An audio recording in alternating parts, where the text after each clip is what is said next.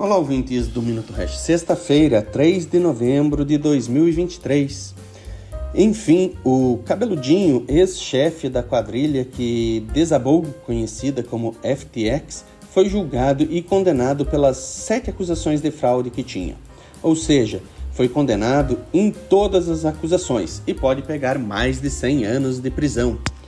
Bandido é bandido e assim deve ser julgado o setor de atividade é irrelevante, pois o setor não foi o responsável pelas fraudes.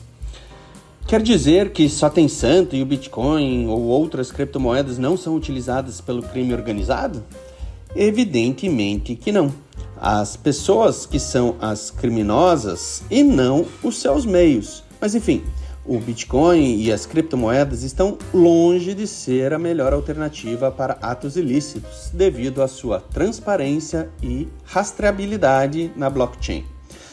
Moedas fiduciárias, como o real ou o dólar, por exemplo, são disparadas as melhores e mais utilizadas pelo crime organizado, mas não significa que criminosos desavisados se utilizem das blockchains.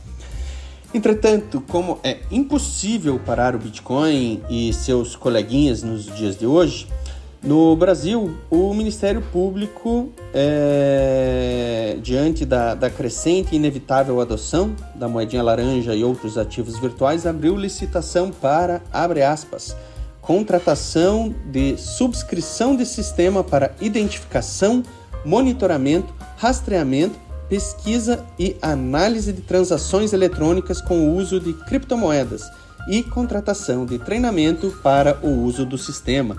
Fecha aspas.